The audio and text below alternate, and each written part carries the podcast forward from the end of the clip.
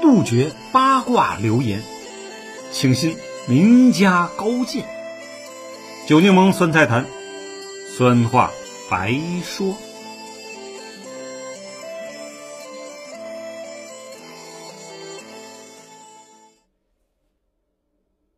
朋友们，大家好，我是酒柠檬。今天我们讲一个从李子柒事件看品牌艺人经济乱象。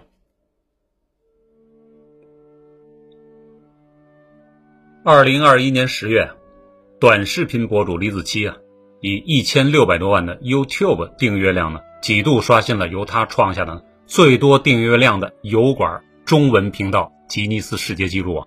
从二零一七年至今啊，仅过四年时间，外网粉丝呢达到这个数啊，连国内啊其他各种大 V 啊平台公众号啊都颜面扫地了。再看呢，国内各媒体数据啊，十一月三号。李子柒微博粉丝呢，两千七百六十三万；抖音粉丝呢，早就破了四千万，成为呢全网首个达此目标的超级网红啊！据海豚智库发布的《二零二一最具成长性的中国新消费品牌报告》显示啊，二零二零年仅仅李子柒品牌就有十六亿的销售额。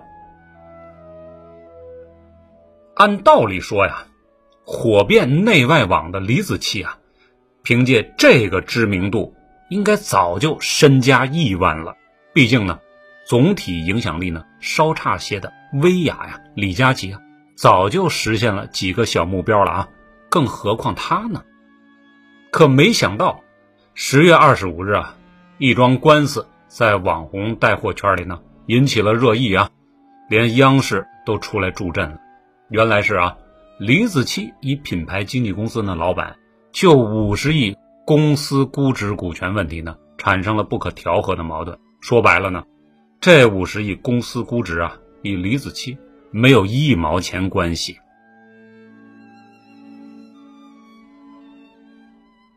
螺蛳粉卖了五个亿，李子柒啊分不到一分钱。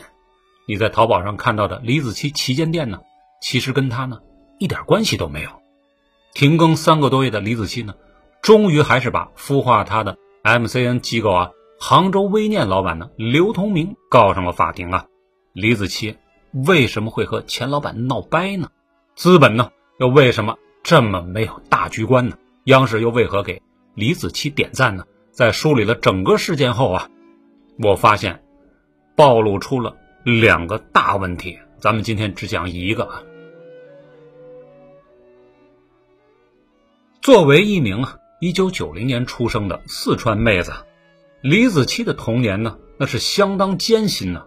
父母离异，父亲呢和爷爷也相继去世了，以至于她很长时间呢都跟奶奶相依为命。十四岁那年呢，小小年纪的李子柒就已经进入社会讨生活了，拿着三百块钱的工资啊，做过服务员、洗盘子，开过呢淘宝店，甚至呢还在酒吧呢当过 DJ 啊，打过碟。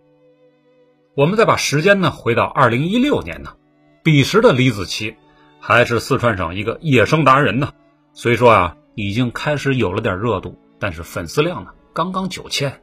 而此时，远在杭州的刘通明呢，则一眼相中了李子柒这匹黑马呀。于是啊，开始频繁私信热聊，甚至呢一次一次主动前往呢四川与其谈合作。在年轻的小伙儿刘通明的努力下呀。双方合作很快的达成了，李子柒负责内容制作，杭州微念呢负责宣传推广。二零一七年七月啊，李子柒和微念呢每家各出一百万，合资成立了四川子柒文化网络有限公司啊。李子柒持股百分之四十九，微念持股百分之五十一。看到这儿啊，您没发现问题吗？一家以李子柒个人 IP 作为核心资产的公司啊，其实际控制权啊，竟然不在李子柒手上。微念呢，那果然不是省油的灯啊。签约完成，双方呢似乎都比较满意呀。李子柒认为，自己虽然没有控股，但多分两个点、少分两个点利润啊，无大所谓啊。关键是啊。自己可以安下心来呢，专门做内容。人家微念刘总呢，还要负责联系客户、联系平台、负责人员工资、公司管理等等一大堆商务运营，也非常的不容易呀。我相信呢，人都是善良的，谁也不想开始就欺骗吧。但是啊，大家知道一句话：资本是逐利的，他才不管什么人情世故、道德之类的虚假白言只要法无禁。我都可以干，于是呢，问题出现了。起初啊，微念凭借自己手中资源呢，真的把李子柒的视频啊推到了一个新台阶呢。比如粉丝呢，从一万呢上到了百万，面对一条十几万甚至几十万的广告报价，他们都没动心思。微念刘总啊，显然比李子柒更懂得经营。更懂资本，可一旦引入了战头啊，引入了资本，一切就得听资本指挥了，这是圈子里的行规啊。二零一八年八月，李子柒同名天猫旗舰店啊开业了，庞大的粉丝群体引爆了这家店的销量啊，上线一周销售额呢就突破了千万，开店一年呢总销售额达到了七千一百万，而现在呢这家店的粉丝呢也已经突破了六百五十万。但你知道这家店属于谁吗？杭州微念，而不是四川子期文化公司啊！资本的丑态已显露无遗了。而李子柒这位呢，没怎么受过正规教育的九零后啊，哪里晓得这里面的道道呢？当时啊，虽有疑问，但被一帮的投资者忽悠过去了。啊，不是每期节目的制作费都按时打到四川子期文化了吗？通过公开的股权关系啊，我们可以了解到，李子柒在杭州微念没有任何股份。微念呢，用李子柒的品牌影响力啊，已签约了十五六个快消品牌啊。微念股东呢，也增加到了二十二个资本大佬啊。一方面，李子柒无法从他代言的网店里啊分到一杯羹啊；另一方面，他也不能从微念的长远发展中呢分享股东权益。公开资料显示啊。自二零一六年起啊，杭州微念几乎每年都要融资啊。毕竟啊，在没有李子柒之前呢，他们还有其他的主播啊，只是孵化艰难。李子柒的加入，彻底为微念打开了资本绿灯啊。仅今年七月，他们还拿到了字节跳动全资子公司北京量子跃动百分之一点三七的战略投资啊，数千万元。字节跳动加入后啊，杭州微念的估值。一度高达五十亿人民币啊！但这一切啊，与李子柒都没有关系。面对媒体报道啊，谁能坐得住啊？资本真是好手段呐！靠着李子柒的 IP，估值五十亿的公司，跟李子柒居然没有任何关系。而且这家公司呢，从一九年的十二月起，还开始啊，陆续申请了各个品类的李子柒商标啊，啥意思？就是你李子柒以后要离开我杭州微念，你就不能叫李子柒了。资本的血口张开了啊，它本性就是逐利的。十月二十五日啊，李子柒终于忍无可忍，一纸诉状将杭州微念一期老板呢刘通明告上了法庭。他的目标只有一个，拿回属于自己的名字。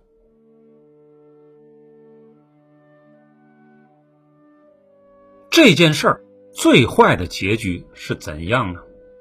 对于李子柒来说，可能是失去了李子柒的很多相关账号啊；而对于杭州微念来说，意味着商业梦想的崩塌。毕竟啊，网友认准的是李子柒的视频、李子柒的脸呀，资本不也是认准了李子柒这个超级大 IP 吗？如果没有了这个核心资产呢，杭州微念将瞬间退回到。二零一六年的水平，而且呢，还要背负着投资合同里的违约赔偿金呢。果然呢，十月二十七日啊，字节跳动全资子公司呢宣布啊撤资，其他投资者呢也开始了撤资行动。一念之差，当初的美梦啊碎了一地，谁也别埋怨，都是贪婪惹的祸。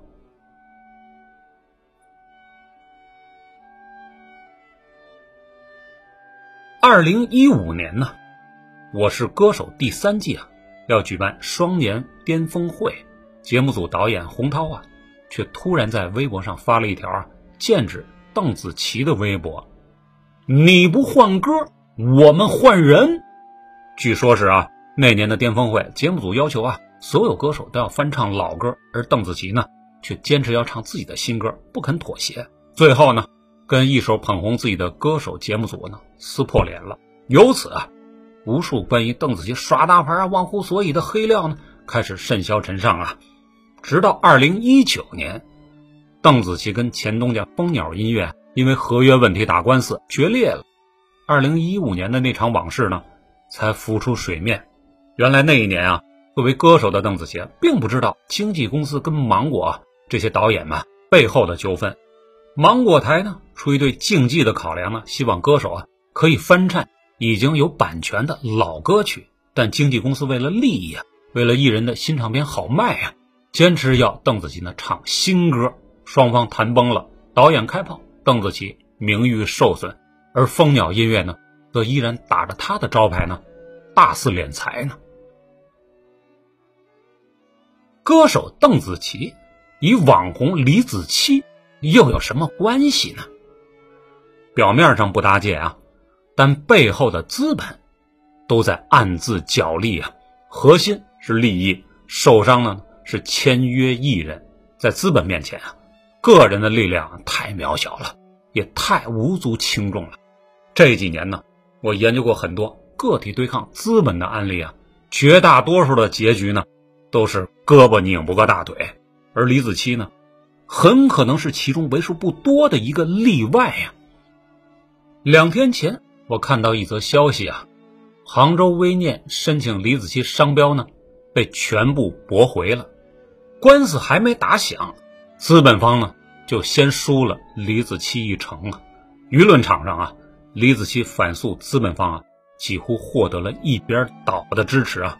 那登上了央视呢获邀采访，大家呢也品出了。结果了吧？不论是网红还是明星啊，与原公司闹掰的新闻啊比比皆是啊。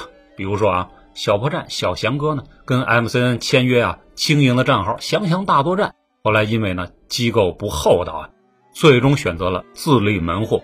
再比如呢，张小策原先的是啊《朱一蛋的枯燥生活》的核心编剧和导演，但也在账号呢如日中天的时候啊离开了团队。又如呢，当年啊。闹得沸沸扬扬的邓紫棋呢，不能使用自己名字的事件，在李子柒的身上啊，再度重演。马大婶曾经说过呀，员工离职无非就两点一点呢是受委屈了，二呢是钱没给够。李子柒以微念的官司可不是一点点薪水提成的事情啊，他至少暴露出啊现行商业环境下。签约艺人以及呢自带 IP 资源的网红啊，如何与经纪公司融洽相处的行业问题？网红跟 MCN 的矛盾在于啊，创作者觉得自己贡献的核心内容啊是 IP 的灵魂，而公司觉得呢没有我前期的助推，哪有你的今天呢？按经济学区分呢，这是先做蛋糕还是先分蛋糕的商业逻辑。为了讲透啊上述疑问，我们不妨呢把目光呢放远一点。大家都知道啊，最近二十年来啊，韩国的娱乐业发展神速啊，早已成为其国家的支柱产业之一了。可他们的艺人呢，与经纪公司之间呢，时不时爆出丑闻呢。二零一九年十一月，二十九岁韩国歌手呢具荷拉被发现在家中身亡了。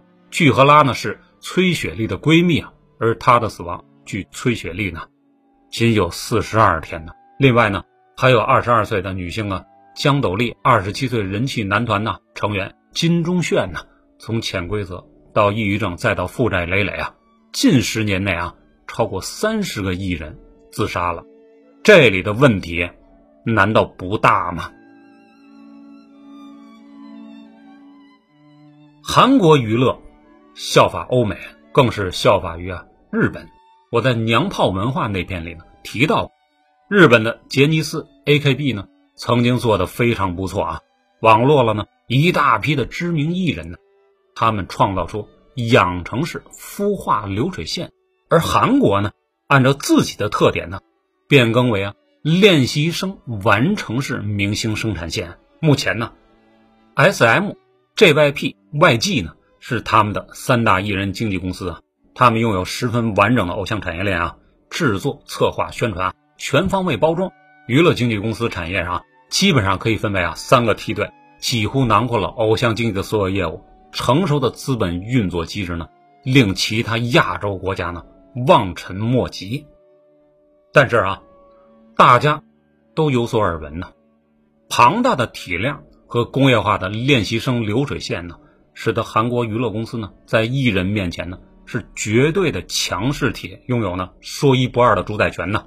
一旦成功签约啊，经纪公司的奴隶经济啊，会压得艺人啊喘不过气。不少艺人自嘲啊，我们是公司的奴隶啊。不但收入有限，还有零收入这样的情况呢。甚至面对各种潜规则，韩国对于练习生签约艺人啊，控制的非常严格。首先在啊入选阶段呢。就得一拼呢，往往一个组合就得呢上千人竞争才会入选，然后是三到五年，甚至呢七年的封闭式训练。这期间呀，要没收手机、没收护照、证件，不准同外界联系，每天十几个小时啊，刻苦不怠。外国人呢也是可以加入的啊，比如中国的韩庚、鹿晗、吴谦、张艺兴、黄子韬等啊。哦，对了，吴谦是加拿大籍华人，但他们呢？要自己负担一切费用，那本国人呢还稍好一点。一旦毕业签约呀，你看看那些条款吧，七年以上到十三年，公司拿走九成的演出费，谈恋爱结婚要提前半年申请，外籍人士呢不得在三家电视台以上啊表演等等啊。如果续签，分成比例呢五五开，直到三七开为止。作为 Super Junior 主舞的韩庚说呀，他在生病时啊，点滴打到一半就得赶去那走红毯参加活动，为公司赚钱呢。一次啊，因为违规接受了第四家电视台邀请啊，而被雪葬了。接着呢，只能戴着面具在后面表演十二场啊，而工资少的可怜呢。黄子韬、鹿晗的等啊，也是气不过才愤然呢，止约回国了。似乎只有 EXO 的。张艺兴呢，运气还算不错呀，没有离开老东家，但回国发展呢，早已是事实。韩国艺人 Sleepy 呢，对媒体说呀，他与 TS 娱乐分账合同是一九开，也就是呢，自己拿演出费的一成，连房租水电呢都支付不起，只得向公司呢预支，十一年算下来啊，大概相当于每月收入四千五百块人民币啊。光鲜的外表背后啊，是狼狈不堪的生活呀。至于韩国女星啊，那就更倒霉了，陪老板客户吃饭喝酒啊，唱歌跳舞啊，那是温柔的，弄不好还得陪睡呢。而他们的收入啊，除了一成分账外啊，只有收粉丝送的礼物，然后呢拿去二手店呢换钱。另外呢，就是特殊服务收到的红包啊。女艺人。最好的归宿就是趁年轻赶紧红，然后嫁给一个呢不错的郎君，李英爱、金喜善呢，就是他们的好榜样呢。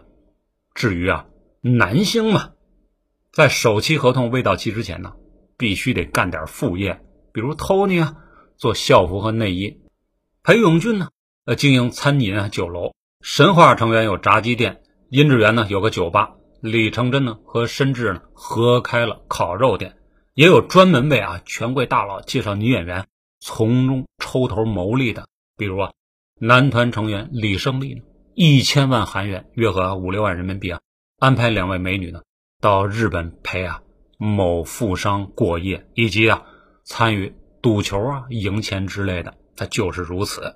目前啊，韩国演艺圈被扯入胜利门的明星有啊李胜利、郑俊英。崔中勋、李宗轩、龙俊亨、车太贤啊，简直一片乱象了。我们的港澳台啊，以及内地部分艺人呢，也有类似现象。成名的道路上啊，处处都是荆棘坎坷的，一炮而红的少之又少。可成了名的呢，又不珍惜。你看看这一两年啊，被曝光的什么这才子啊，那才子啊，都是这样。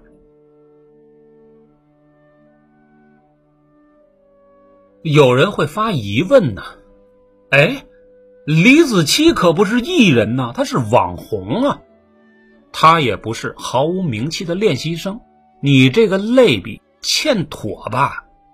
没错啊，李子柒不是艺人，但他网红的身份呢，以艺人明星啊，还是有相当多的交集的，或者说呢，同属社会明星、名人、网络达人一类，自带光环。自带流量和影响力的，在李子柒没有大火之前呢，他是有一定热度的，他的路子走对了，后面呢是不缺投资者合作者的，这是大概率事件呢。如果没有杭州微念呢，很可能会是别的什么机构关注，最多呢晚个一两年而已。关键是啊，我们看到微念在经营李子柒这个品牌时啊，把人和品牌啊割裂了，别忘了啊。李子柒不是虚拟吉祥物啊，他是活生生的人。当自己的利益被侵害时，一定会反击的。而品牌运营方呢，显然过于贪婪了，在商业设计上就开始切割两者的关联，惹得两败俱伤，或者说呢，一轻一重。国内艺人经纪公司抽成分账比例呢？要好于日韩的，号称中国 SM 的天娱公司啊，造星能力有目共睹啊。但是啊，面对苛刻的薪资分配啊，也难免令人唏嘘啊。天娱与艺人所签合约啊，一般为八年。对于新艺人啊，双方分成啊，通常为六比四，其中呢，天娱占大头。以九柠檬呢，在这个圈子里二十几年的从业经历看啊。也经手过上百个艺人合同了。举例子说呀，对于有潜质新人，头两年可分呢两成到三成片酬，之后呢每年增加一成，直到呢该艺人拿七成为止，不再提高了。至于广告代言呢，看是公司提供的还是你自带的，双方呢事先协商好分账比例。续约时啊要看你的知名度，一般呢从艺人七、公司三谈起。对于有了名气的，一般经纪公司呢，都是按两成呢，一成半提取佣金的。特别大牌的明星艺人啊，人家把经纪约呢交给了你，你是很给面子了。这个比例呢，是大牌拿走九五成、九七成，余下的零钱呢，归经纪公司。那陈道明当年啊，签在某家公司就是这个比例。张艺谋啊，签约某互联网影业时啊，还要白送些干股，以及呢。最便宜价格配售原始股，一旦有一轮、二轮融资啊，什么都没干就直接升值了。至于上市嘛，大家自己用市盈率啊一算就出来了。谁让人家有那么大的影响力呢？属市场公价。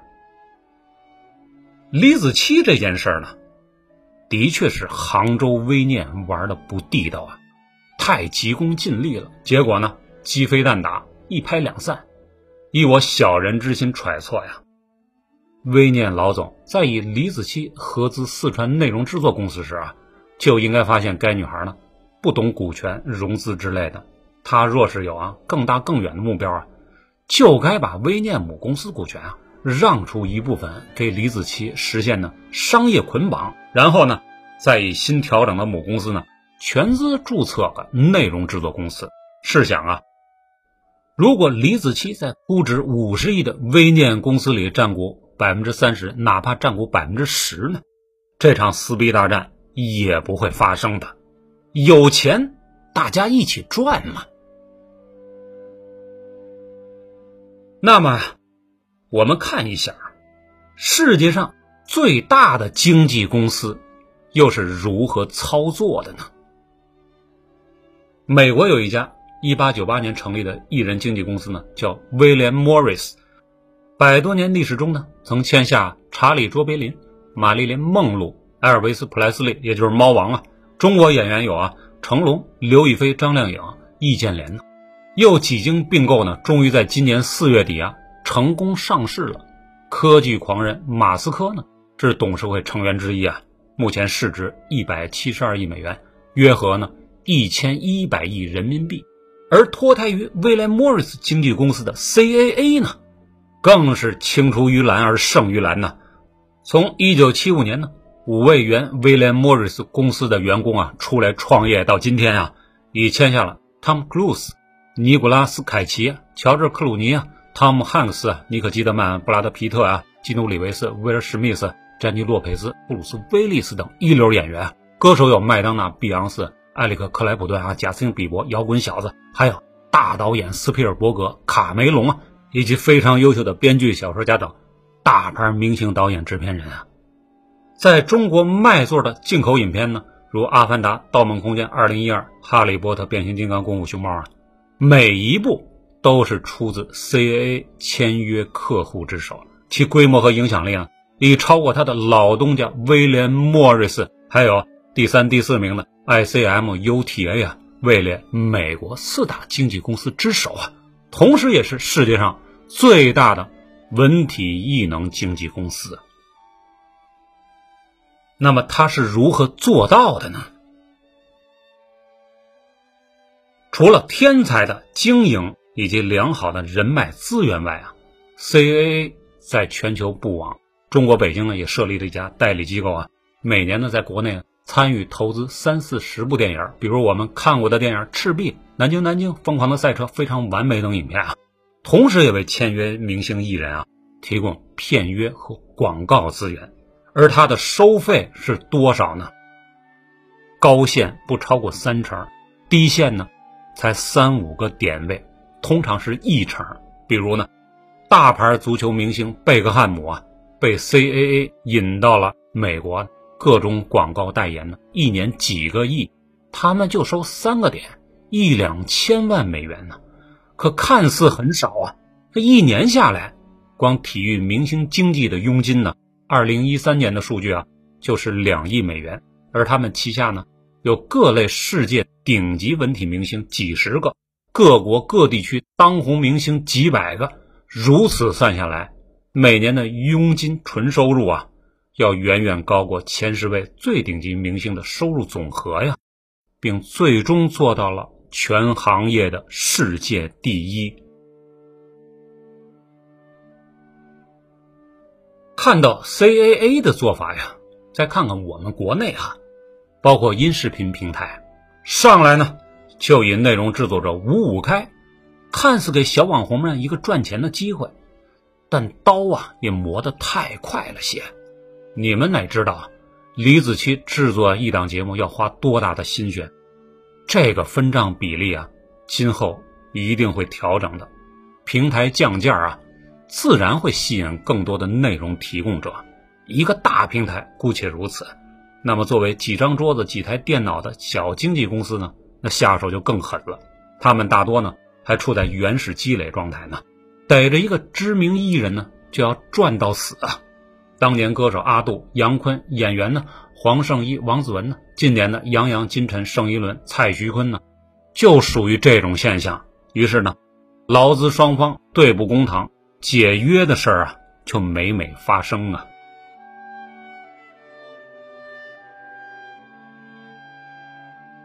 对于艺人与经纪公司和谐共生这样一个问题啊，公众号啊，娱乐资本论中。就提到了国内目前可以借鉴的模式啊，叫建立资本联结。一点零的玩法呢，是给明星股权呢，引入明星股东，华谊、光线、喜天呢影视都是此类做法。二点零版本呢，玩法是啊，高价收购明星的空壳公司啊，并且呢要求业绩对赌，比如华谊十亿收购冯小刚的东阳美拉呢。三点零的玩法呢？是以正午阳光为例啊，正午阳光呢，分别同啊王凯、靳东、刘涛呢成立了三家公司啊，德舍、锦麟、德控影视，为明星呢成立子公司，共同投资影视项目，分享收益。还有第四啊，对于木已成舟的老牌文化企业，还可以效仿呢。现在许多互联网大企业通过修改股东章程呢，采取同股不同权的模式，给灵魂人物啊更多的投票权、决策权呢。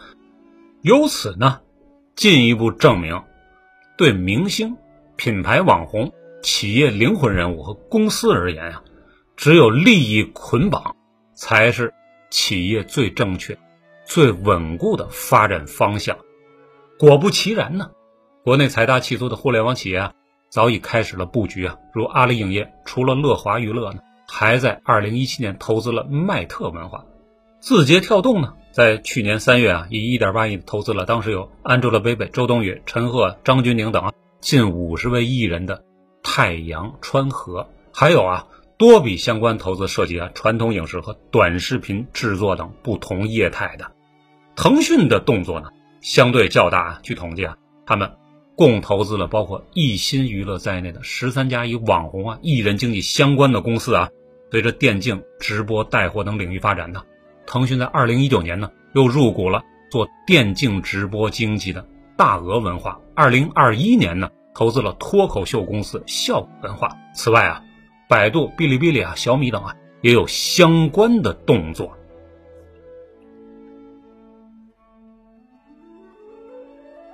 相信十年后啊，我们的各类经纪公司啊，在资本助力下呢，也会看得开，走得远。毕竟呢，中国啊，千亿级艺人品牌代言市场，万亿级的文化体育市场，足够大。网红、明星、艺人的片酬代言费啊，甚至都超过了美、英、日、韩的大牌。那么啊，接下来。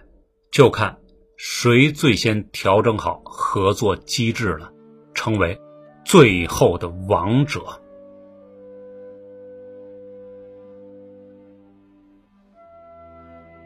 好，本集节目呢就到这里，我是九柠檬，我们呢下集呢接着聊，拜拜。